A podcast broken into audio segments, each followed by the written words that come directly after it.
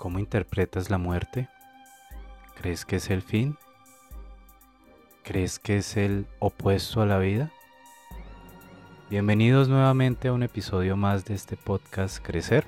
Hoy hablaremos de la muerte y cambiaremos ese concepto que has tenido durante muchos años, en el cual posiblemente creas que es el fin o que debas esperar un tiempo allí muerto para resucitar quizá o para iniciar una reencarnación. Lo que hoy te comparto eh, se basa en estudios científicos, en análisis de experiencias cercanas a la muerte y en dos muertes que presencié, la de mi mamá y la de mi abuelo donde encontré ciertas similitudes y ciertos comportamientos que, me llevaron a investigar qué pasaba en esos momentos previos y durante la muerte. Hace 16 años mi mamá falleció y algunos días antes de fallecer ella nos manifestaba que tenía un sueño, que había visto un jardín, un jardín muy hermoso. 14 años después fallece mi abuelo. Con él tuve la oportunidad de vivir una muerte en casa. Mi mamá pues tuvo una muerte clínica luego de, de lo que les comentaba ella es internada en cuidados intensivos y pues no puedo ver todo ese proceso de, agonía y posterior muerte. Algo que sí tuve la oportunidad de experimentar con mi abuelo. Durante ese episodio mi abuelo tuvo una muerte eh, clínica unos meses antes de ya su muerte biológica final y vino siendo otro vino totalmente transformado. Para que puedan comprenderlo, eh, mi abuelo era una persona muy apegada, era una persona muy poco cariñosa y después de ese escenario de muerte clínica vino siendo muy amoroso y completamente desapegado a lo material. Luego nos expone algo muy similar a lo que había visto mi mamá. Ese hermoso jardín por el que estaba caminando, con un detonante adicional. El abuelo caminaba con sus padres. bueno, hasta aquí, pues quizás no habría nada mágico, ¿no? La magia surge cuando él nos comenta que le habían dado un permiso que venía a dejar las cosas listas y que iba a estar solamente algunos meses con nosotros. Y en efecto así fue. Al cabo de tres meses y medio, el abuelo parte definitivamente. Y digo parte eh, pasándome en este mundo de la forma, en este mundo de cuerpo humano, etcétera pero más allá de eso trasciende. Pude ver, como les mencionaba, todo ese proceso de agonía, toda esa muerte eh, en casa. Por ende, en primer lugar, pues se pierde el miedo a la muerte, que generalmente es una muerte clínica donde sale un médico, abre una puerta y te dice lo siento mucho. En este caso pude ver todo el proceso y es un proceso hermoso, el cuerpo es perfecto y y se va apagando, se va apagando mágicamente. El día que fallece, él ya estaba en estado de inconsciencia, como la conocemos nosotros, y estaba como viviendo un sueño porque decía, se preguntaba a sí mismo, ¿será que hoy sí nos van a dar vía? Para los que no sepan qué es esa expresión, es una expresión que utilizamos cuando estamos en un trancón en carretera, cuando estamos eh, atrancados en carretera, ya sea por un derrumbe o por algún suceso. eh, las personas se preguntan si van a dar vía. Vía es que puedan continuar por el camino, puedan continuar ese recorrido y eso era lo que se preguntaba mi abuelo a sí mismo, estando en esa inconsciencia. Eh, un par de horas después trasciende en la muerte. Después de haber visto todo eso que experimentó el cuerpo de mi abuelo y la conciencia del abuelo, pues empecé a investigar. Me pareció muy curioso, ante todo, que haya tenido esa misma manifestación de un jardín como lo había vivido mi mamá años atrás. Y en segundo lugar ver el cambio tan profundo que él tuvo después de esa muerte clínica. Vino siendo una persona totalmente distinta. Para profundizarlo más les cuento otra intimidad mi abuelo tenía pánico a la muerte desde su creencia católica él nos preguntaba si iba a ir al cielo o al purgatorio. Él tenía mucho miedo desde su ignorancia y desde esa creencia y condicionamiento social. Él creía que por alguna cosa que hubiera hecho quizá no correcta, podría venir un castigo, ¿no?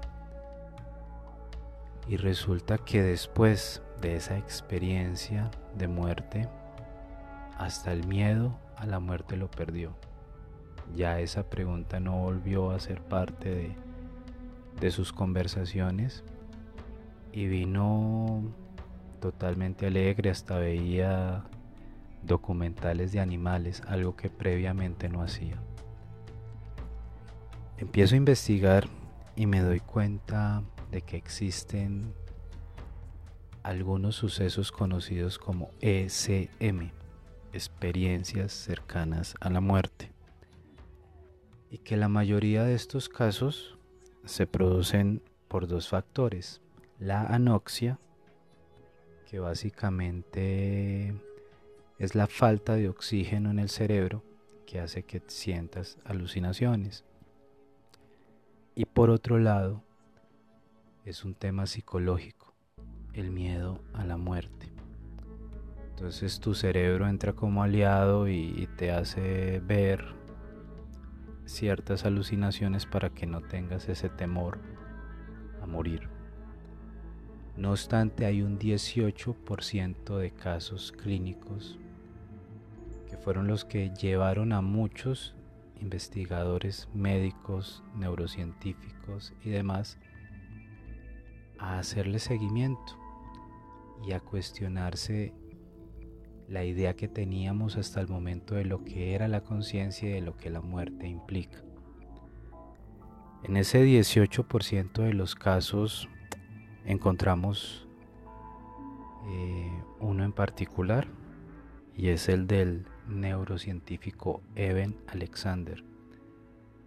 Él muere también clínicamente y después de que reacciona, porque estuvo un tiempo, un tiempo muerto, sin función neuronal,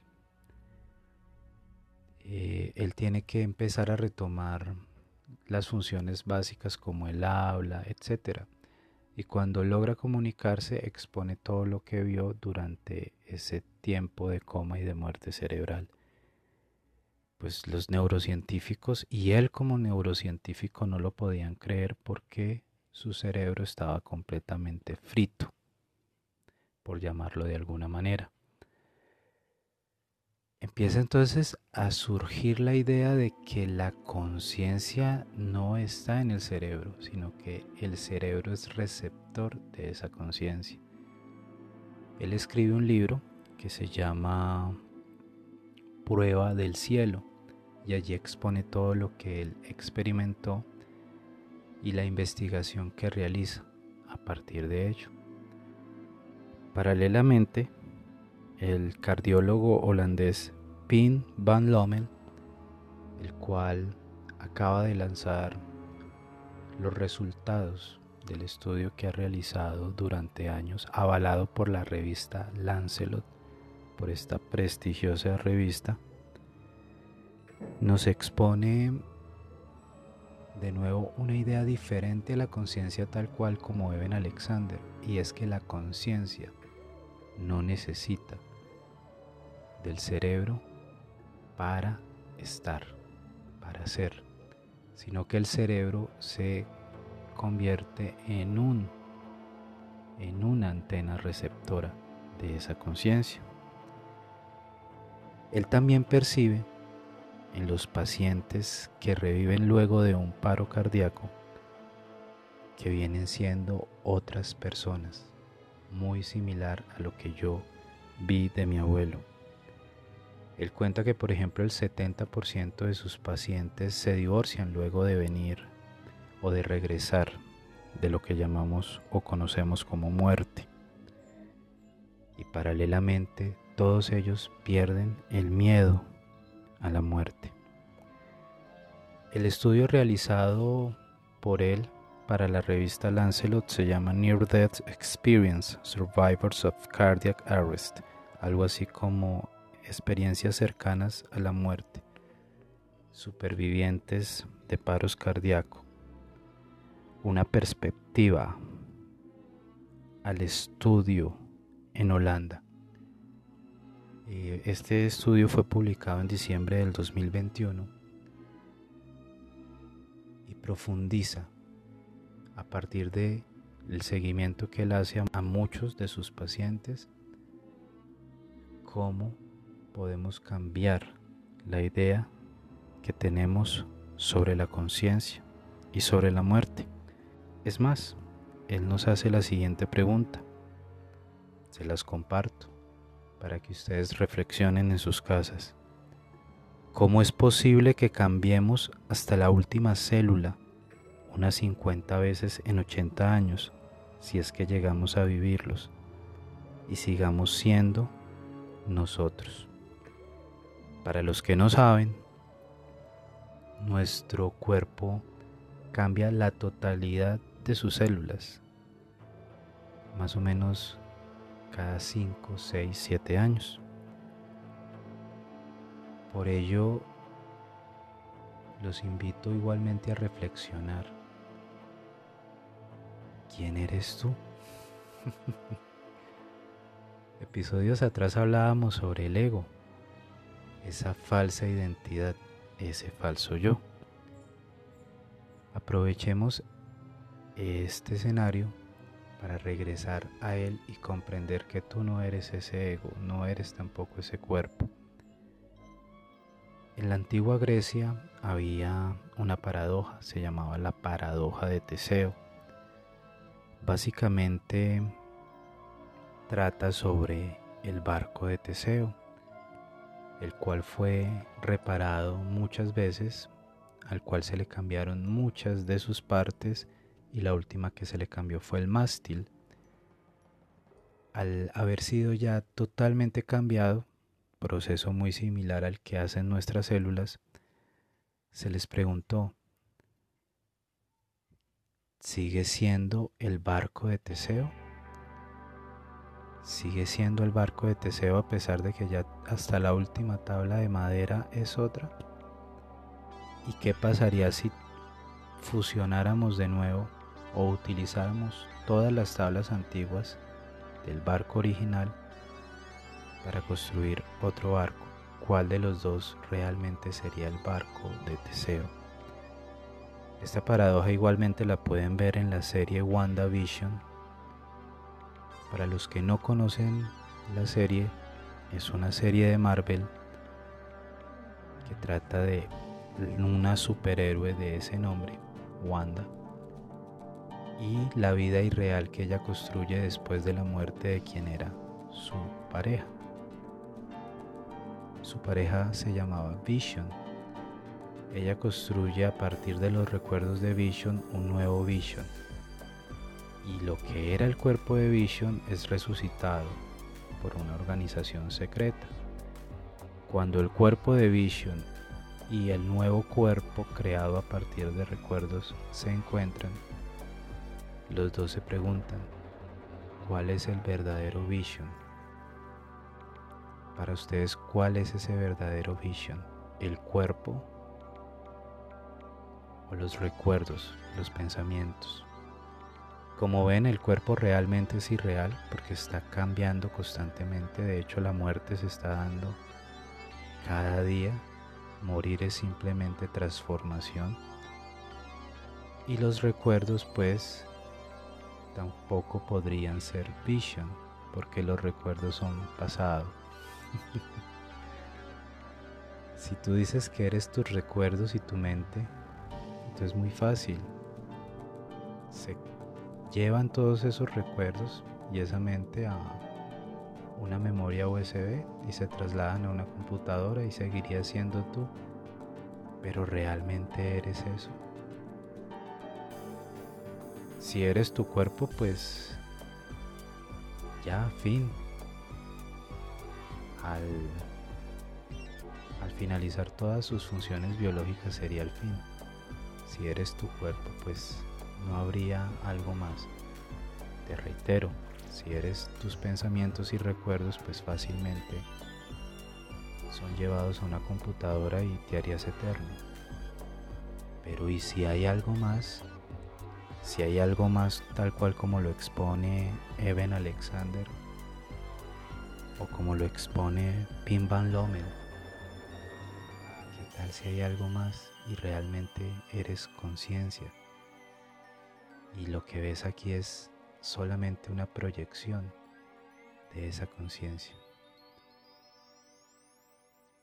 Te comparto este estudio y esta perspectiva nueva de la muerte, que es en la que yo creo, que es simplemente una trascendencia, una transición hacia algo que no sé, no conozco y no puedo indicar que sea. Pero para mí, avanzar a otro escenario desconocido para nosotros y muy similar a lo que experimenta una oruga cuando entra a la crisálida antes de convertirse en mariposa. Sus dolores son fuertes, muy, muy fuertes. Se está enfrentando a algo desconocido, algo que antes no había vivido, y sale transformada en mariposa. Si pudieras preguntarle a la oruga antes de la crisálida hacia dónde va, qué viene después, ella no te lo podría decir. Y muy seguramente si le preguntas a la mariposa quién era antes, ella no va a recordar que en algún momento fue oruga. Así es como yo percibo la muerte. Es básicamente la crisálida. Es una transición es una puerta que se abre, es un suceso temporal para avanzar a otro estado de la conciencia. Les habló Alexander Bonilla y de nuevo los invitamos a que compartan con nosotros sus inquietudes, los temas que quisieran conocer, aquellos temas de los cuales quieren profundizar